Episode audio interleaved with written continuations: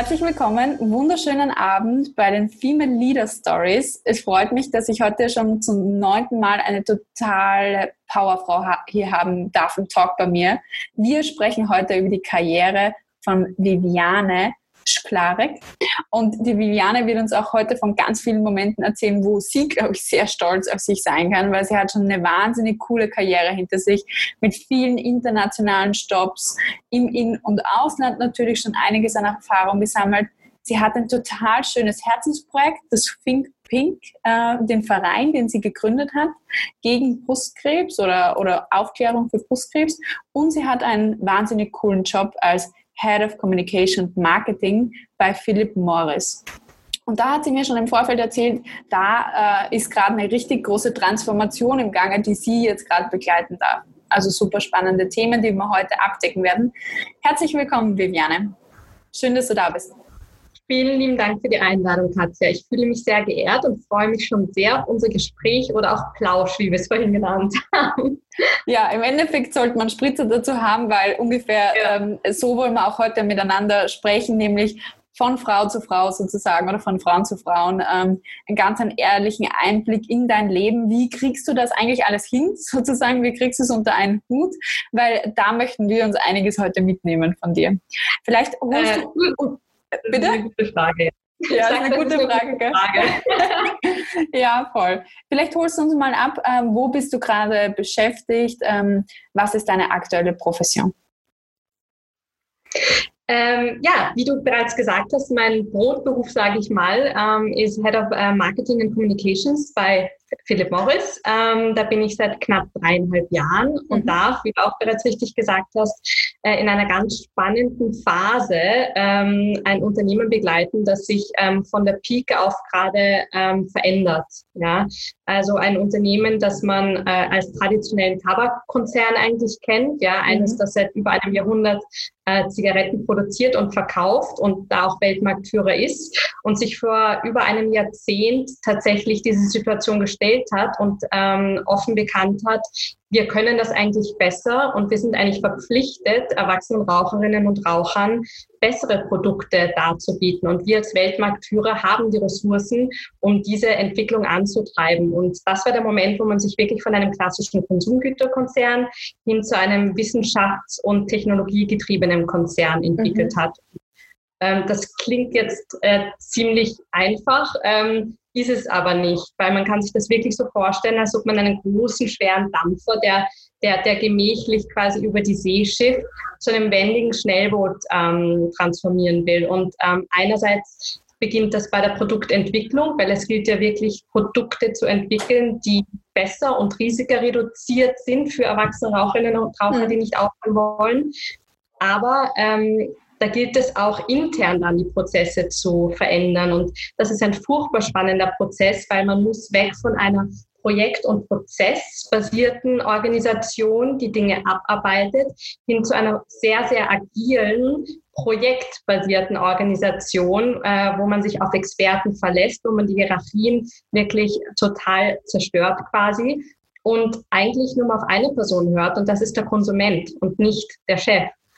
Und da braucht es, äh, wie du dir vorstellen kannst, eine Vielzahl an Veränderungen intern, nicht nur was die also aktuellen, actual, tatsächlichen Prozesse angeht, sondern auch was die Unternehmenskultur angeht. Mhm. Und der dritte große Bereich dieser Transformation, den ich auch mit meiner, meiner Abteilung begleiten darf, ist die externe Kommunikation, diese externe Transformation, weil so eine große Veränderung kann man nicht alleine schaffen und soll man auch nicht alleine schaffen.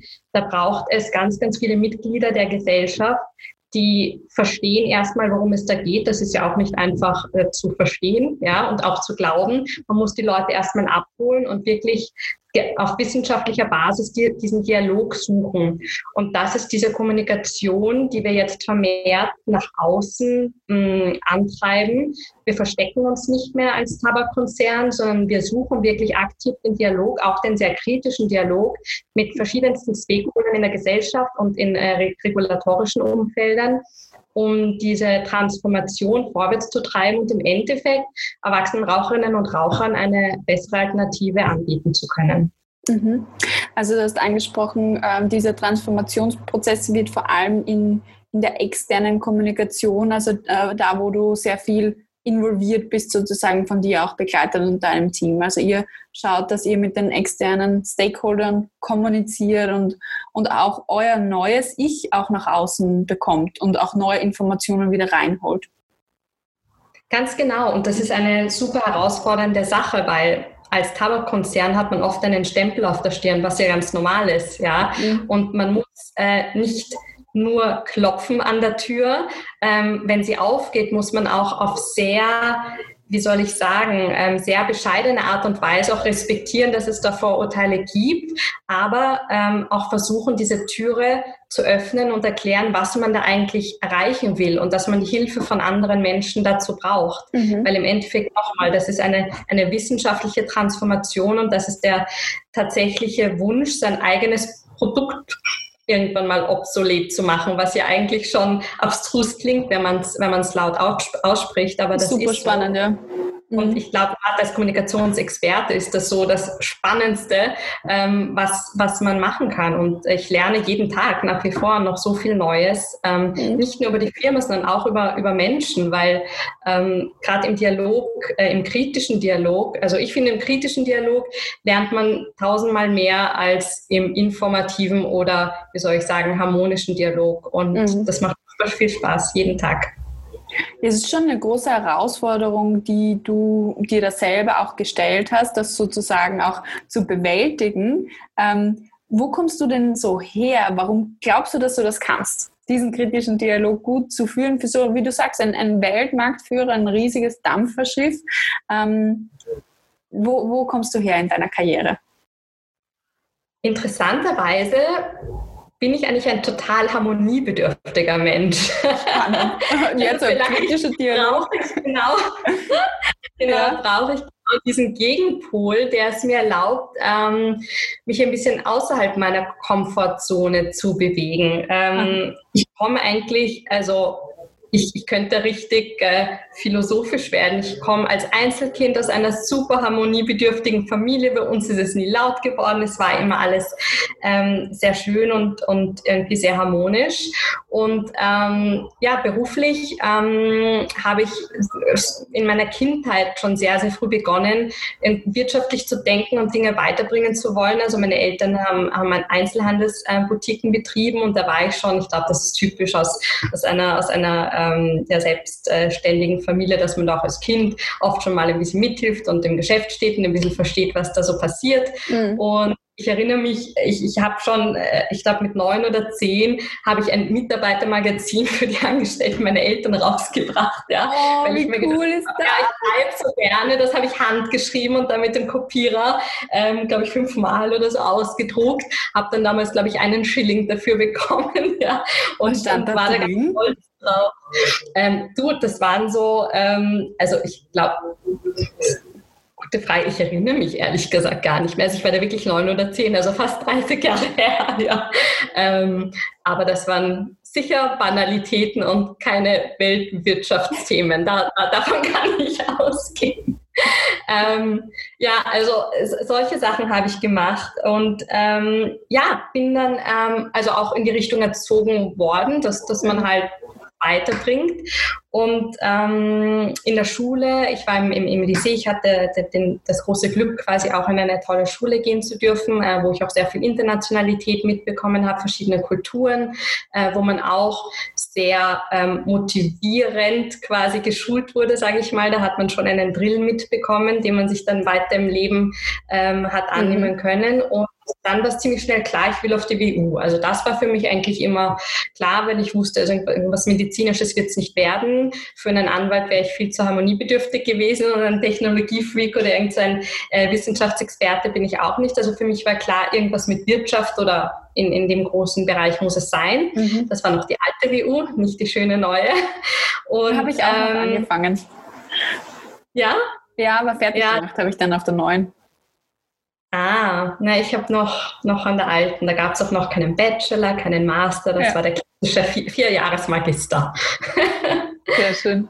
Genau.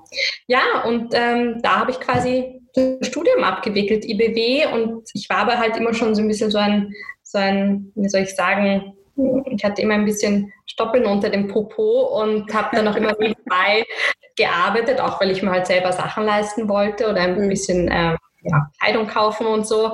Habe dann ganz viel in Werbeagenturen gejobbt und Erfahrungen gesammelt, auch in Marktforschungsagenturen, also meistens auf Agenturseite während dem Studium. Und ähm, ja, habe dann nach, nach den fünf Jahren ähm, direkt die Möglichkeit bekommen, bei Red Bull einzusteigen, im schönen Fuschel in Salzburg. Und ähm, ja, das war so der erste, ich würde sagen, mutige Move, den ich in meinem Berufsleben gemacht habe. Und ich glaube, das war für mich auch so der Anfang, wo ich wirklich aus dieser Komfortzone, diesem Harmonienest meiner Familie mich rausgetraut habe, weil ich war schon immer so ein schüchternes Kind. Ich habe zwar viel geredet, äh, wenn ich mich wenn ich mich wohlgefühlt habe, aber ich war jetzt nicht so die Rampensau als Kind, mhm. muss ich mhm. sagen. Und ich glaube, das war so der erste Schritt in die Richtung. Okay, jetzt da hast du schon angefangen, deine Komfortzone zu verlassen und jetzt hast du sie sehr aktiv verlassen, sozusagen, wo, wo, du sagst, okay, ich bin eigentlich ein harmoniebedürftiger Mensch und jetzt verlasse ich sie im kritischen Dialog schon fast täglich. Das ist ja schon ein, ein, weiter Weg sozusagen vom schüchternen Kind, was eine Mitarbeiterzeitung rausbringt. Das wirkt auch nicht so schüchtern, muss ich jetzt auch dazu sagen. ähm, dann, hast, dann warst du bei Red Bull, ja, Fuscheln am See und bist da dort auch hingezogen sozusagen, auch für deinen Job. Und dann ging es genau. ja, glaube ich, international sogar weiter für dich. Oder wie war das? Ganz genau, ganz genau. Also äh, in Salzburg war ich ein halbes Jahr. Es hat mir irrsinnig gut gefallen und ich finde Red Bull nach wie vor eine tolle Firma und habe auch noch Kontakt zu, mhm. zu Ex-Kollegen dort. Nur ähm, ich habe gemerkt, das Umfeld Salzburg, das, das hat mir persönlich nicht gut getan. Ich habe mich da sehr allein gefühlt und ich bin doch ein, ein sozialer Mensch und habe da so ein bisschen mein, mein Nest gebraucht und habe mich dann entschlossen, wieder nach Wien zurückzugehen und, und habe da begonnen bei einem anderen Tabakkonzern. Ähm, und war dann schon noch, ich glaube, zwei, zweieinhalb Jahre war ich in Wien, äh, bevor es mich ins Ausland gezogen hat. Die, die Firma hat mir mhm. damals auch dankenswerterweise die Möglichkeit äh, geboten. Für ein paar Monate, zuerst war ich in Hamburg, dann war ich in Lausanne für ein paar Monate auch. Ähm, und da, dann kam der Zeitpunkt und da kreuzen sich jetzt so ein bisschen meine privaten Ereignisse mit meinem beruflichen. Meine Mutter hatte davor ähm, ja schon ähm, ein ein Jahrzehnt eigentlich fast ähm, Brustkrebs. Und mhm. als sie dann gestorben ist, war für mich dann irgendwie der Zeitpunkt zu sagen, ich muss jetzt weg. Also ich brauche jetzt eine, eine räumliche Veränderung auch. Da hatte sich ziemlich viel aufgestaut über meine Teenagerzeit quasi, ähm, bis hin zu dem Moment, wo sie von uns ging. Und genau, dann hat mir die Firma dankenswerterweise die Möglichkeit geboten, ähm, in das ähm, UK-Office zu gehen. Und das war so der erste richtig große Schritt. Also davor die paar Monate, das war ja immer so mit einem äh, Rück Rückfahrticket, sage ich mal. Ja. Aber London war dann schon, nein, ich gebe meine Wohnung auf, ich packe meinen Koffer und ja, tschüss Wien. Bin jetzt da. Wie lange warst du dann in London? In London war ich, also ich war drei Jahre in London, dann ein Jahr in Amsterdam und dann nochmal ein Jahr in London. Also das wow. alles mit der gleichen Firma. Auch Amsterdam war dann ein Assignment mit einem Start- und Enddatum. Ja. Also insgesamt war ich dann fünf Jahre mhm. dort quasi. Du hast mir ja auch im Vorfeld erzählt, und, äh, dich hat auch immer so ein bisschen die Intuition auch geleitet. Also du hast schon äh, in dich reingespürt und gewusst, okay, mache ich das jetzt oder mache ich das nicht? Was war da, glaubst du, so entscheidende Momente, wo du auch gemerkt hast, ja, das ist es jetzt und ich gehe jetzt, jetzt nach London und dann nach Amsterdam, dann wieder nach London. Schon viel sozusagen mein Bauchgefühl, mhm. das Gefühl, nicht mehr glücklich zu sein. Und glücklich zu sein ist für mich der Grund, auf dieser Welt zu sein. Also ich habe, wir haben auch im Vorgespräch ganz oft darüber geredet, mein Lebensmotto ist, lebe jeden Moment. Und wenn ich nicht mehr glücklich bin, und das soll jetzt nicht heißen, dass das Leben immer Sonnenschein ist, ganz im ja. Gegenteil. Und das habe ich leider auch erlebt. Aber es gibt einen Unterschied zwischen Dingen, die du beeinflussen kannst und Dingen, die du nicht beeinflussen kannst. Und das waren Gott sei Dank Dinge, die ich im Rahmen meines Berufslebens beeinflussen konnte. Und wenn man nicht mehr glücklich ist, dann darf man nicht jammern, sondern versuchen eine Veränderung ähm, hervorzubringen.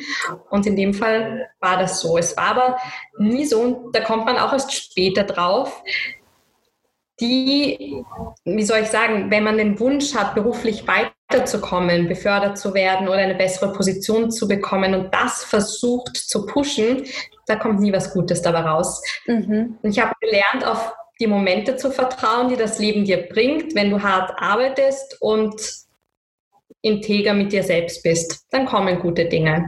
Mhm. Es bringt überhaupt nichts, äh, krampfhaft zu versuchen, Dinge ja, hervorzubringen, die dann nicht sein sollen. Also keine dieser Moves waren dann irgendwie karrieregetrieben, sondern eher, ich bin nicht mehr ganz glücklich getrieben. Mhm. Mhm.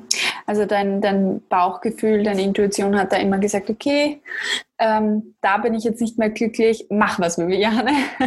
mach, was du machen kannst, was in deiner Macht steht, dass das wieder passt sozusagen. Ähm, und gleichzeitig aber nicht zu pushen und nicht zu sagen, das muss jetzt so sein und ich muss jetzt hier und da befördert werden, sondern mal schauen, wo, wo zieht es mich auch hin, sozusagen ich, ich habe das gemacht und get me wrong, ich habe das teilweise gemacht und da ist eben nichts Gutes, das heißt nichts Gutes, es hat halt nicht geklappt ja. und, und da habe ich gelernt, im Endeffekt, gute Dinge passieren guten Menschen und damit meine ich Menschen, die einfach hart arbeiten und die ja, die integer mit dir sind. Die, also ich, ich finde es ganz wichtig, seinem Wertesystem treu zu bleiben. Und es gibt nichts Schlimmeres als, als Menschen, die sich nach Situation verändern. Man muss herausfinden, wer man selbst ist. Ähm, und dann auch immer dieses Fremdbild checken. Das ist auch ganz wichtig. Ich habe schon oft erlebt, ähm, auch an mir selbst am Anfang, und ich versuche das auch immer meinen, meinen Team und, und Menschen, die ich, die ich weiterentwickeln darf, mitzugeben versuch zuerst herauszufinden, wie du bei den anderen ankommst, weil vielleicht ist das schon mal der Barrier für dich, um dahin zu kommen, wo du willst. Vielleicht denkst mhm. du, du bist so, aber vielleicht wirst du ganz anders wahrgenommen. Diese, dieser dieser Cross-Check, Selbstbild, ja. Fremdbild ist furchtbar wichtig, um weiterzukommen. Ja. Ganz viele Fragen habe ich jetzt dazu, Viviane. also Wann hast du das schon mal erlebt, dass es nicht funktioniert, die Karriere zu pushen? Da hast du gesagt, okay, ich habe das schon mal versucht. Was war das? Oder wann war das? Das, also ich, ich habe ganz dezidiert nach einer Beförderung gefragt. Ich habe mir da auch kein Blatt vor den Mund genommen. Und wenn man nicht, also natürlich, man bereitet sich auf solche Gespräche vor und man ja. bereitet vor, ich habe das und das, das waren meine Ziele, ich habe das und das geleistet mhm. und ich finde, jetzt sollte das und das passieren. Mhm. Aber wenn der andere andere Pläne mit dir hat oder dass vielleicht andere Menschen, also es gibt ja nicht nur einen selbst im Universum, du, du, du lebst ja mit anderen Menschen zusammen mhm. und ich glaube, äh, äh, noch, äh, don't get me wrong, es spricht nichts dagegen, ähm, nach Dingen zu fragen, wenn man glaubt, dass man sie verdient. Also ich finde, das mhm. ist auch eine ganz schreckliche weibliche Angewohnheit, sich unwohl zu fühlen, wenn man nach mehr Geld fragen will oder eben nach einer, äh, nach einer, äh, einer Beförderung, wie auch immer. Also da ist nichts schlecht dran, ja. Nur man darf es nicht krampfhaft versuchen und sich dann dran aufhängen, wenn es nicht klappt. Mhm, ja. Und dann mutschern. Genau, ja, also das, das hilft einfach nicht. Mhm. Man, und das passiert und mir, wie gesagt, das habe ich jetzt schon lange nicht mehr gemacht, aber am Anfang meiner Karriere habe ich das zweimal, erinnere ich mich noch, gemacht, also wirklich gefragt und dann war so, nein, weil ABC. Ja. und dann sitzt du da. Okay. Ja, genau, dann sitzt man da und denkt sich, aber ich habe doch alles gegeben, ja.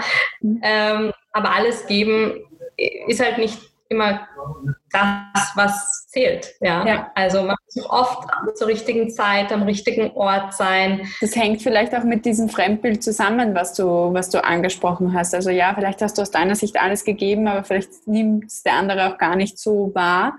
Das hast du gesagt, ja, dieser Fremd-Image-Check, der ist super wichtig und das gibst du auch deinem Team mit. Wie machst du den Fremd-Image-Check für dich persönlich? Ich, ich, ich frage nach Feedback mein Team. Mhm. Kontinuierlich, das, das können Sie auch bestätigen. Ähm, also ähm, wir sind sehr lucky im, im Sinne von ähm, bei, im, bei meinem jetzigen Job.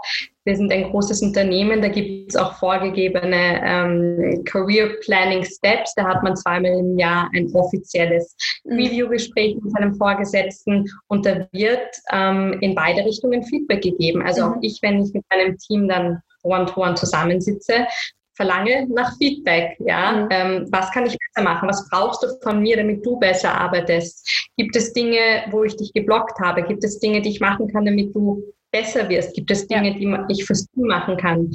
Also das sind so die offiziellen Foren, aber dadurch, dass ich nochmal das Glück habe, ich bin, ich habe das beste Team der Welt und wir sind alle viel mehr als nur Kollegen mittlerweile und da gibt man sich auch informell Feedback. Und ich finde, mhm. bei Feedback ist es sehr, sehr wichtig, es instantly zu geben. Es gibt nichts Schlimmeres, als wenn man dann zu diesem Mid-Year-Review abwartet oder ähm, ein, ein, paar Wochen, Monate, ja, das muss instantly geschehen. Ja. Und man muss offen dafür sein. Ich glaube, das ist ganz, ganz wichtig. Also Feedback nehmen und geben sagt sich so einfach, aber das ist nicht immer einfach, Feedback zu bekommen. Ja?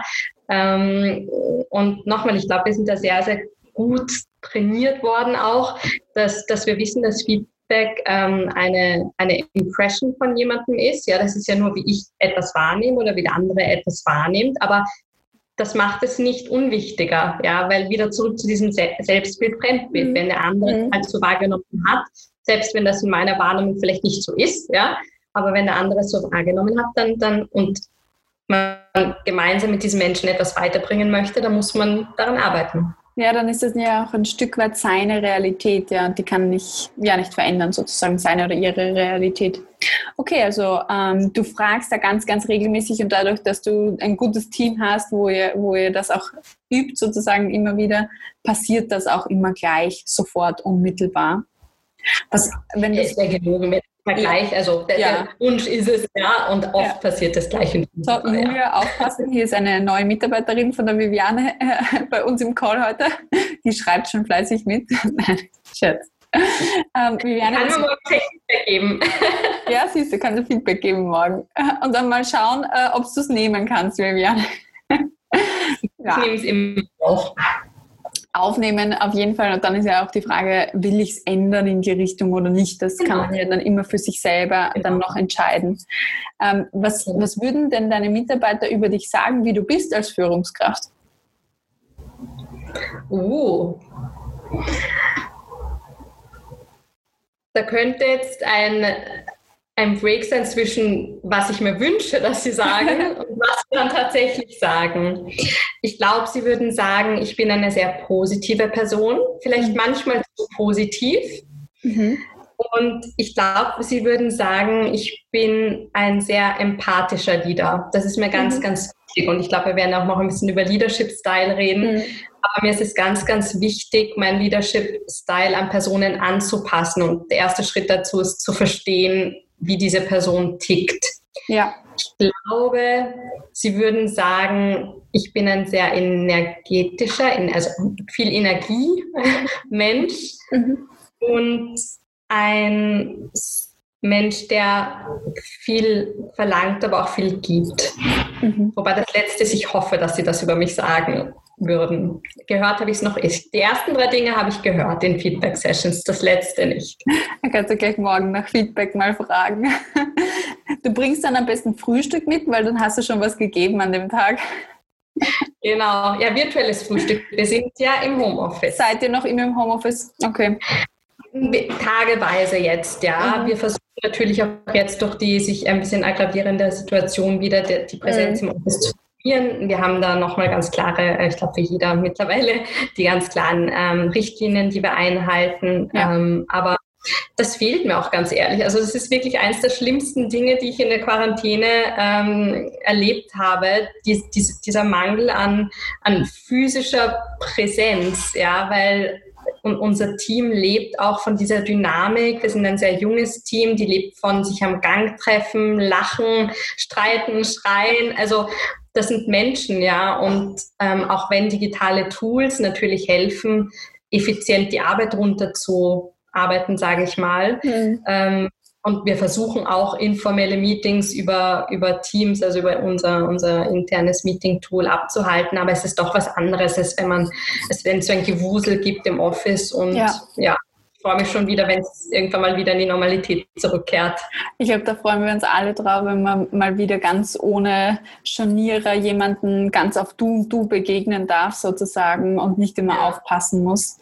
Und natürlich, das macht ja was. Energie ist ja nicht so leicht zu übertragen über einen Bildschirm wie jetzt über eine komplette körperliche Präsenz. Und wenn du gerade sagst, ich bin, bin eine energiegeladene Person sozusagen, dann geht dir ja auch etwas von deinem Leadership-Style auch ab im virtuellen Raum, was man halt nicht so leicht rüberbringen kann. Mhm. Deswegen versuche ich auch immer, die Kamera anzuschalten, wenn ich Meetings habe, außer ja. die Verbindung will nicht mitspielen. Mhm. Aber ich finde es furchtbar wichtig, dass man diese Menschlichkeit ähm, bewahrt und ähm, ja, sich einfach danach sieht. Ja. Ich habe heute erst mit, mit der Julia, die du gerade erwähnt hast, meiner neuen Kollegin, äh, rück, äh, geblickt, äh, wir schaffen es ja mittlerweile sogar digital neue Mitarbeiter onzuboarden. Ich meine, das ist das Abstruseste, was es gibt. Wir haben uns einmal kennengelernt, jetzt physisch am Montag ja. und seitdem lernen wir uns eigentlich virtuell kennen. Also Wahnsinn, das ist ein ja. Wahnsinn, was man eigentlich alles schaffen kann, wenn man muss, ja, ja. Ähm, versus früher. Also mhm. mhm. Und gleichzeitig ist es irgendwie, eröffnet ja auch neue Räume und Möglichkeiten für eine ganz andere Zusammenarbeit mit ganz anderen Menschen sozusagen. Also ich bin dann nicht mehr so regional begrenzt wie vielleicht vorher. Ganz, ganz spannend. Bin äh, sehr interessiert daran, wo sich das Ganze hinbewegen wird. So, ein, ein Sidestep vielleicht, New Work. Wie ist das jetzt gerade bei euch im, im Konzern verankert oder was hast du vielleicht auch damit zu tun?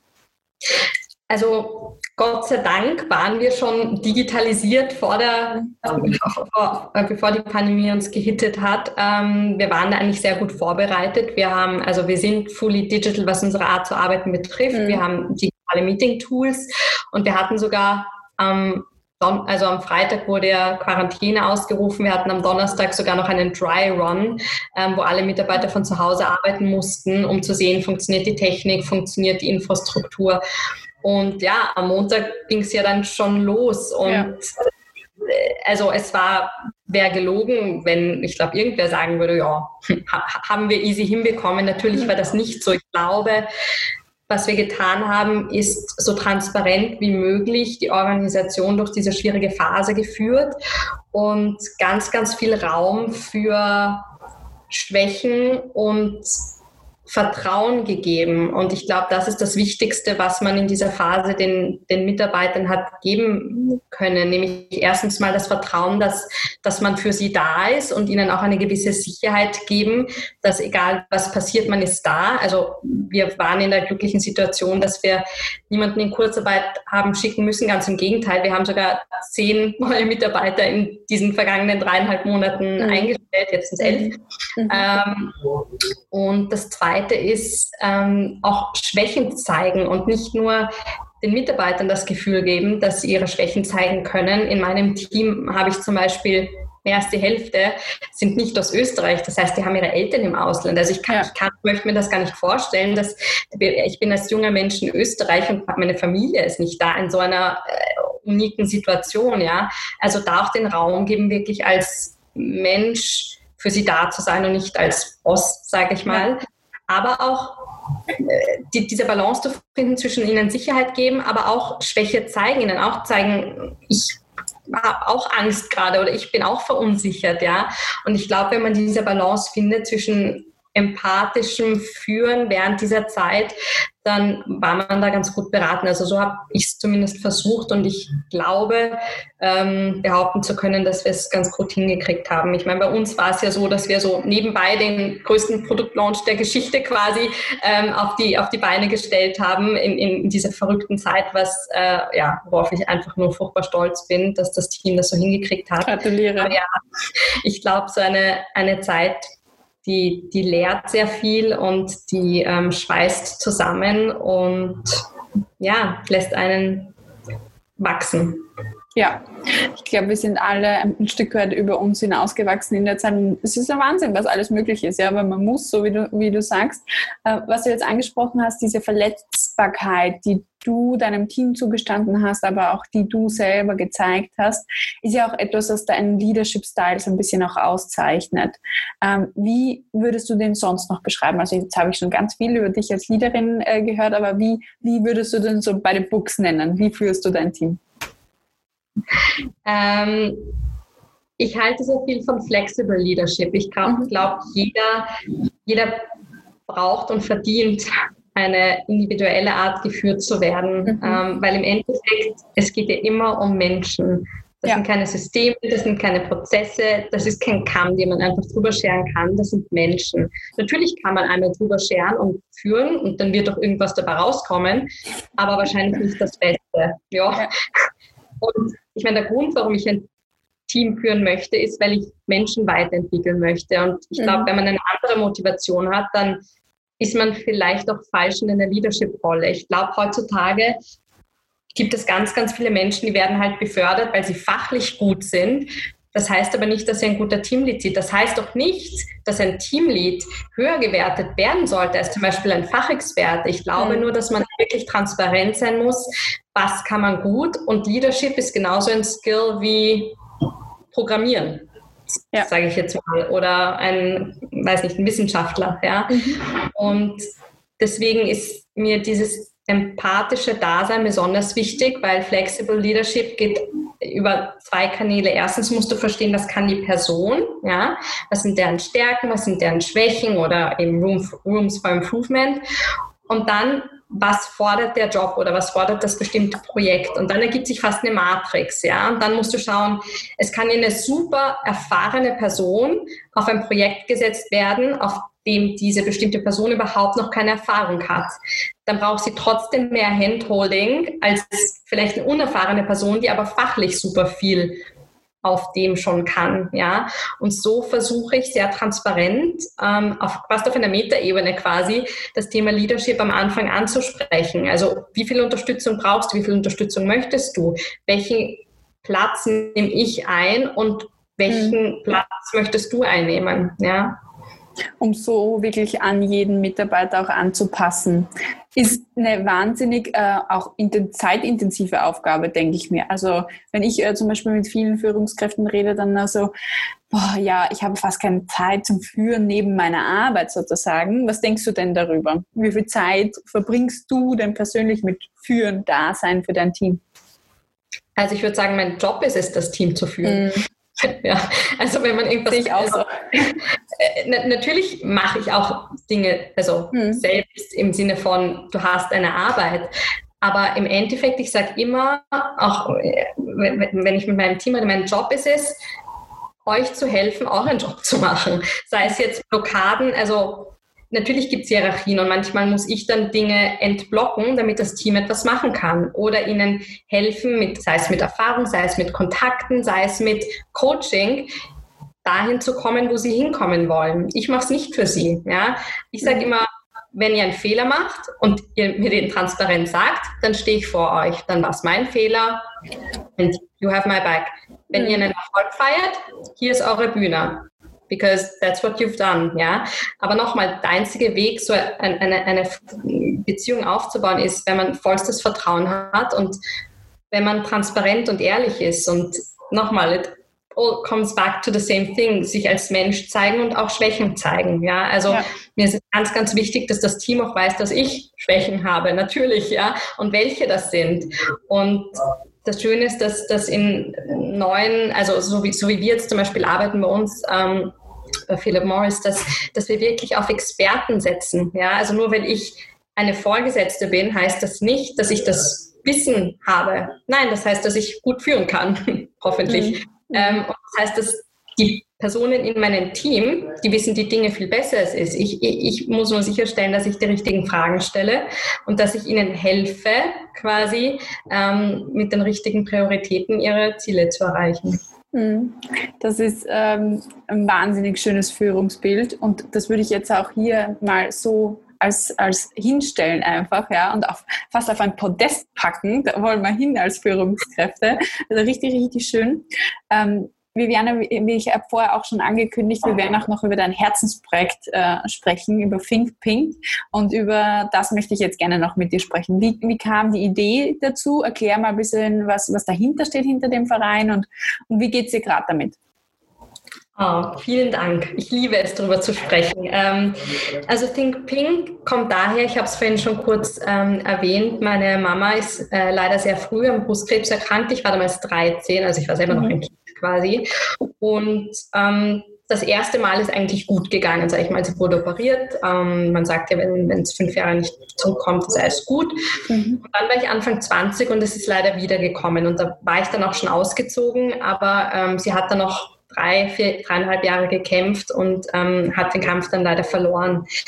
Ich habe während dieser Zeit eigentlich nur eines mitgenommen und das ist es, egal was passiert, immer ein Lächeln auf den Lippen zu haben und das Leben jeden Moment zu genießen. Mhm. Und daher kommt doch dieses Lebensmotto oder Spruch, den ich, den ich habe, live every moment, lebe jeden Moment. Meine Mutter war einfach der, der inspirierendste Mensch überhaupt, weil ich Gott sei Dank kann das nicht nachvollziehen, aber Menschen, die, die, die schon schwer krank waren, die, die werden verstehen, dass diese Schmerzen, die du hast und die, diese, ich glaube auch dieser Wunsch für deine Familie da zu sein, dass das so stark ist, dass wenn man da noch Kraft aufbringt, zu lachen und, und einfach nie zu jammern und positiv zu sein, also ich, ja, das war einfach meine größte Inspiration und ich glaube, die Idee ist dann daher gekommen, weil ich einfach ein Ventil gebraucht habe. Ich wollte diese, als sie dann gestorben ist, ich, ich wusste nicht, was mache ich jetzt mit dieser Trauer, dieser Wut. Gleichzeitig, interessanterweise, war es auch fast eine Erleichterung, weil sie so gekämpft hat am Ende ja. und im Endeffekt war es dann noch irgendwann besser, wenn man sagt, das geht nicht mehr, ja. Und irgendwo musste diese Energie hin. Und, und da ist dann Think Pink gekommen. Und Think Pink mit einem Rufzeichen, ähm, weil es da eben um, um Energie und Lebensfreude geht. Und mhm. ich habe mir damals ziemlich schnell die Nische gefunden, die, die ich damit besetzen wollte, weil es gibt und gab ganz, ganz viele Brustkrebs-Charities, die klassisches Fundraising machen, die sich um, um, um die, ich sage mal, Kernzielgruppe ähm, 40, 45 plus kümmern und die das ganz, ganz toll machen. Aber mir hat so ein bisschen eine Plattform gefehlt, die Positivität aussprüht und die das Thema auf ungezwungene Art und Weise auch jüngeren Frauen, die vielleicht noch nicht so von Brustkrebs betroffen sind, in ihrem Kopf ähm, näher bringt. Weil mhm. ich habe damals mit vielen Frauen geredet und da ist oft viel Respekt und Angst vor dieser Krankheit, weil man denkt sich, das kommt dann so in den 40ern, 50ern und bis dahin möchte ich mich eigentlich nicht damit beschäftigen.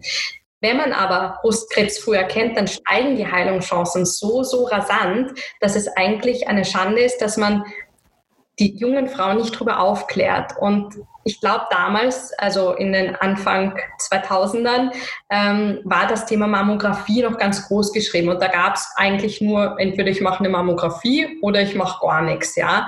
Und dieses Thema Selbstabtasten, Selbstcheck, das ist damals erst ins Kommen gekommen. Ja? Und das war dann damals eigentlich der erste, der erste Ansatz. Ähm, wir haben uns damals ähm, auch mit der Krebshilfe zusammengesetzt, um einfach zu sehen, was, was ist überhaupt das Richtige zu tun. Und ich habe damals dann diesen Three-Step-Check, ja, Look, Touch, Feel habe ich das damals genannt, ähm, quasi kreiert. Also die Technik gab es natürlich, ich habe es gebrandet, sage ich mal. ähm, das Marketing und die Kommunikation dazu gemacht. Genau. Und, ähm, und ja, und so versucht, ähm, den jungen Frauen zu sagen, Mädels, da gibt es etwas, das heißt Brustkrebs, davon braucht ihr noch keine Angst haben. Aber wenn ihr jetzt mit 18, sobald ihr die Periode bekommt, wann auch immer ihr wollt, anfangt euch einmal im Monat selbst zu Hause zu checken. Das dauert drei Minuten, totally easy. Dann habt ihr sehr, sehr gute Chancen, dass wenn ihr mal in das Risikoalter kommt, dann seid ihr schon so gewöhnt, dass ihr das macht. Und mhm. dann solltet ihr etwas finden, könnt ihr gleich zum Frauenarzt gehen und dann stehen die Heilungschancen um mhm ja, wirklich ein, ein Vielfaches höher. Und das, das heißt, wenn ich das jetzt lernen möchte, als junge Frau das gut zu machen, wo gehe ich dann hin? Auf thinkping.info. ja, schön. Gott sei Dank gibt es das momentan schon auf wirklich vielen Plattformen ja. und das ist auch gut so, weil wir haben ja kein Patent drauf, um mhm. Gottes Willen. Ähm, aber damals war das der Ansatz und wie hat man so eine junge Zielgruppe erreicht? Ich war damals selbst in dem Alter, ich war damals Anfang 20. Mhm. Man organisiert Partys. Und dann habe ich die ersten Think Pink Clubbings organisiert. Ich sage immer ich, da waren immer ganz, ganz viele tolle Freundinnen und Freunde dabei, ja. sei es über Medienkooperation, sei es DJs, die äh, Locations, die sich zur Verfügung gestellt haben. Also wirklich, das waren ganz, ganz viele tolle Unterstützer, die, die Think Pink eigentlich dahin gebracht haben, wo es mhm. heute ist. Und ja, dann haben wir gefeiert. Wir haben gefeiert mit immer einer Message dahinter, nämlich mhm. ähm, ja, checking once a month, living every moment war damals die Devise. Und das habe ich auch während meines Auslandsaufenthaltes, ich habe quasi überall Think Pink gefeiert, wo ich gerade gelebt habe. Ja. Und dann bin ich ähm, nach Österreich zurückgekommen und bin dann auch ein bisschen selbst zu alt geworden. Zu alt geworden, ich nicht zu alt zum Feiern, aber ich, ich, meine Partyzeit hat sich dem Ende zugeneigt und es war ganz ehrlich logistisch auch nicht mehr möglich. Dann ist es doch sehr zeitintensiv. Und da haben wir uns entschlossen, dann ähm, eine ein bisschen more sustainable Plattform zu kreieren und, und, und digital zu gehen. Mhm. Und da haben wir dann die Website ähm, ge gegründet mit dem damals noch Blog drauf, habe ich dir vorhin auch erzählt, mhm. da habe ich noch einen Blog drauf gehabt wo ich, wo ich zu, zu, den Themen, die das Leben lebenswert macht, geschrieben habe, nämlich Essen, Reisen, Sport, alles, was glücklich macht. Und haben die Kooperation begonnen mit einer ganz, ganz tollen App namens iWoman, die nämlich, das ist so ein Zyklus-Tracker, den die meisten Frauen kennen und wahrscheinlich auch benutzen, und die ähm, in ihre App eine automatische Erinnerungsfunktion eingebaut haben, einmal im Monat in Kooperation mit uns nämlich äh, die daran erinnert, dass man sich dann ähm, checken soll, nämlich am Tag, nachdem die Periode vorbei ist. Und mhm. das hat schon mal, war, ein ganz, ganz toller Schritt, weil du damit schon mal eine, eine Vielzahl an Menschen erreichst und das äh, in den Medien damals auch sehr, sehr viel Resonanz gefunden hat. Und ja, äh, What a journey. Ja, und, und, und äh, wir sind ja noch gar nicht zu Ende. Wir, wir haben dann vor, vor eineinhalb Jahren, ähm, sind wir dann den letzten, momentan letzten Schritt gegangen. Wir haben die Website komplett ähm, überarbeitet, mhm. haben unseren Approach auch nochmal erweitert. Also wir sind weg von nur Abtasten hin zu Punkt eins, auch in seine Familiengeschichte schauen. Hatte ich schon mal Brustkrebs oder Krebs in meiner Familie und da ähm, auf DNA-Tests zum Beispiel zu verweisen, Gentests eben, ähm, mhm. die mittlerweile auch von, von vielen Krankenkassen angeboten werden. Ähm, Step zwei klar, sich selbst checken und Step drei das war uns auch sehr wichtig, einen selbstbewussten Patienten zu erziehen, sage ich fast mal, weil dadurch, dass dieses äh, Selbstabtasten, Gott sei Dank, sich ja äh, mittlerweile schon wirklich ähm, durchgedrungen hat, sind dann viele junge Frauen zu einem Arzt gegangen, der sie sofort zur Mammographie geschickt hat. Und das ist auch falsch, ja.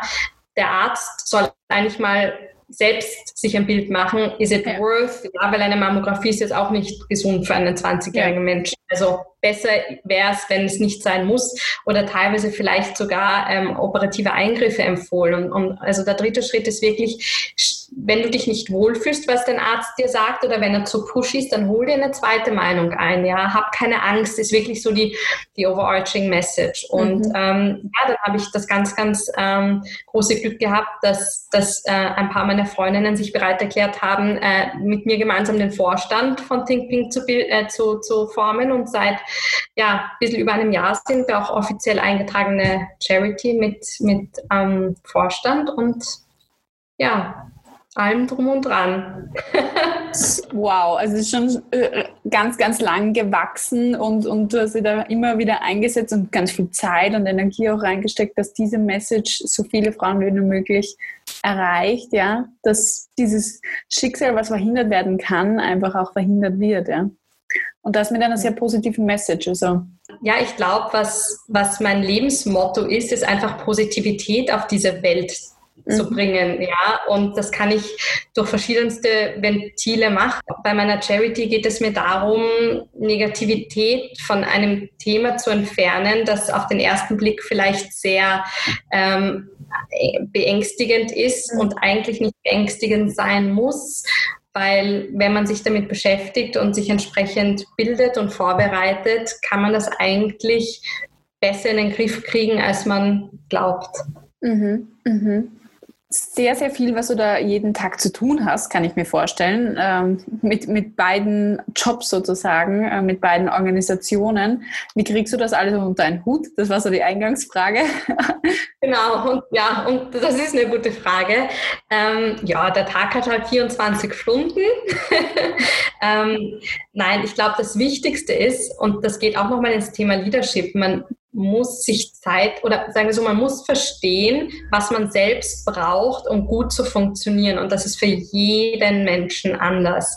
Mhm. Für mich sind das kleine Rituale wie ich stehe in der Früh auf und mache meinen Morgensport. Ich möchte mit niemandem reden, ich möchte auch nicht ins Fitnesscenter, ich mache das zu Hause und das ist so meine Art, meinen Kreislauf in Schwung zu bringen, meine Endorphine irgendwie zu starten und, und wirklich ähm, auch produktiv in den Tag zu starten. Und mhm dann gibt es Rituale am Abend, wo ich auch mal kurz alleine sein muss und einfach gar nicht reden. Ja? Und ähm, das sind Momente, in denen man Energie schöpft. Manche Menschen meditieren, manche Menschen gehen boxen. Äh, solange man versteht, was seine Energiepole sind, ähm, glaube ich, kann man auch viele Dinge oder mehr Dinge unter einen Hut bringen, als, als man denkt. Aber ich glaube, am wichtigsten ist es, auf sich selbst zu hören und seinen Körper zu hören. Wenn der Stopp schreit, dann ist es gefährlich, weiterzulaufen. Also da darf man auch keine falsche keinen falschen Stolz zeigen wollen. Ähm, da muss man auch irgendwann sagen, sorry, ich habe gerade keine Kraft. Ich kann gerade mhm. nicht, ich mag gerade nicht brauche eine Pause. Ja, also sei das jetzt bei, wenn man Freunde trifft oder sei das auch, wenn noch ein Projekt auf den Tisch kommt in der Arbeit, da muss man auch dann wirklich äh, ehrlich genug mit sich selbst und zu sagen, na, das ist jetzt, geht jetzt nicht mehr. Mhm. Ähm, spannend, was du sagst, dass für jeden was Individuelles ist äh, und man es aber ganz bewusst einplanen muss, das Energie aufladen, weil sonst läuft man irgendwann leer. Ich persönlich habe voll ähm, eher das Problem damit, dann zu sagen, so, wow, okay, Energie, sondern ich bin ja immer ein Mensch, Duracell-Häschen, läuft weiter, bis es irgendwann tot umfällt. Wie machst du das, dass du da checkst, äh, okay, wie geht es mir gerade energiemäßig und dann auch sagst, ähm, nein, jetzt nicht mehr? Ich werde müde. Also ganz müde. Äh, man merkt ja dann noch, irgendwann funktioniert das hier nicht ja. mehr oder man wird schnell krantig oder man ist halt nicht mehr einer selbst. Mhm. jetzt, ja, oder man hat dann so Kränklichkeit, so, man fühlt sich nicht gut. Das ja. sind alle Symptome, die eigentlich sagen, hey, jetzt lass mal gut Mal langsamer. Mal runter vom Gas. Mhm. Mhm. Wunderschön. Ähm, Viviane, was, was nimmst du dir vor für deine zukünftige Karriere? Jetzt hast du gesagt, pushen ist nicht so dein Ding, aber was möchtest du in Zukunft noch haben für dich? Ich, ich habe nicht so einen Plan, ehrlich gesagt, nicht mehr. Ich, ich hoffe natürlich, dass es weitergeht und, und, und weiter tolle Sachen auf mich zukommen, aber ich genieße eigentlich gerade den Moment, den Moment in meinem Leben, wie er gerade ist. Ich genieße die Zusammenarbeit mit, mit den Menschen um mich herum. Ich genieße mein Privatleben. Also ich glaube, das kann so weitergehen, ohne, ich, man muss sich nicht immer, glaube ich, auch ein Ziel setzen. Mhm. Man kann auch einfach mal, ja, pausieren, genießen und sich denken, ja, das passt so. Das passt so, ja. Und wenn es dann wieder nicht passt, dann wirst du in Aktion treten sozusagen. Genau. Sehr cool. Was, ähm, ich lade äh, unser zahlreiches Publikum heute auch hier ein, äh, einfach mal Fragen in den Chat zu schreiben. Ähm, was ich immer frage, auch zum Schluss, ist, Viviane, was möchtest du denn mitgeben anderen Frauen? Ich glaube, einfach immer versucht nicht, euch zu verstellen. Also seid, seid nicht verlegen, eine Frau zu sein. Ich habe am Anfang meiner Karriere so oft gehört, du, du bist zu klein, du bist immer so, so, so wiff, du musst ein bisschen strenger sein und, und ein bisschen seriöser, damit du ernst genommen wirst. Das mhm. habe ich mhm. gemacht. Äh, das war das Schlimmste, was ich hätte machen können. Sofort Feedback bekommen. Wer ist denn diese Person? Also ich glaube, das das Wichtigste, was ich Frauen, auch Männern, aber ähm, generell Menschen mitgeben kann, ist, wirklich versuchen, authentisch zu sein und ähm, mit sich selbst im Reinen und wieder zurück zu diesem Fremdbild, Selbstbild, wenn das passt und wenn man ja mit sich selbst im Reinen ist, dann, dann kommen viel, viele Dinge schneller und natürlicher, als man, mhm. als man denkt. Mhm. Also immer man selber sozusagen auch sein und sich nicht da anpassen zu wollen und jemand anderer sein zu wollen. Genau, also ja. Auch wenn man klein ist und zierlich. Dann Stöckelschuhe anziehen, kann nie hoch genug sein. Ja, gut. Wenn man, wenn man mit die Öfis fährt, das habe ich mir mittlerweile abgewöhnt. Früher, als ich angestellt war, auch im Konzern, bin ich auch immer ins Firmenauto und dann dort ausgestiegen sozusagen. Das war noch easy, da habe ich auch jeden Tag Stöckelschuhe angehabt. Und jetzt mit den Öfis, ich pack's überhaupt nicht. Dann bleibe ich irgendwo hängen in irgendeinem Gitter. Ja, aber weißt du, was du dann machen musst? Die Stöckelschuhe im Büro lassen. Das mache ich auch. Ja? Tauschst du? mit, mit, ja klar, mit, mit den Trainers Auto fahren und dann Schuhe anziehen im Office. Sehr gut.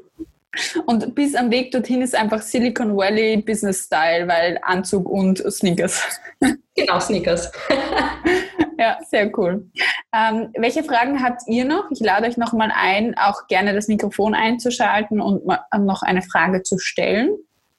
In der Zwischenzeit bedanke ich mich ähm, schon sehr für deine Ausführungen, Viviane. Es war super toll, dir zuzuhören und auch deinen Strahlen über den Ton sogar wahrzunehmen, wie sehr dir dein Job eigentlich auch Spaß macht und wie sehr du an der richtigen Stelle in deinem Leben bist gerade. Das hört man. Katja bedanke mich auch äh, sehr für die Aufmerksamkeit aller, die heute hier zugehört haben. Ähm, Wäre super schön, wenn wir uns mal wiedersehen bei einem äh, Female Leaders Talk. Findet jede Woche statt, äh, immer Dienstag und Donnerstag. Ich kopiere dann auch noch gern die nächsten Termine in den Chat. Ähm, ansonsten wünsche ich euch einen super toll schönen Abend. Dir vor allem, Viviane, du hast dich jetzt richtig ausgepowert hier auch im Interview bei uns, hast uns ganz viel Positivität geschickt, was ja auch deine Mission ist, wo du gesagt hast, ja, das bringe ich in die Welt. Äh, die Lisa sagt noch, danke für den tollen Input, sehr inspirierend und deine Positivität steckt an. Schau mir auch gleich Vielen lieben Dank. Thinkpink.info. ja, thinkpink.info. Mal checken. Ich werde mir das auch anschauen, wie ich jetzt meine Brust richtig abtaste, weil meine Frauenärztin fragt mich jedes Mal, ähm, ob ich das eh mache. Sehr brav. Ja. Passt. Ich wünsche euch einen super schönen Abend. Es hat wieder voll Spaß gemacht, in dein Leben einzutauchen, Viviane. Finde ich die Vielen Dank für die Einladung. Inspirierende Frau. Mach weiter. Danke dir. Sharing is caring. Kennst du jemanden, der diese Karrierestory unbedingt hören muss? Dann teile jetzt gleich den Female Leader Stories Podcast mit ihr oder ihm.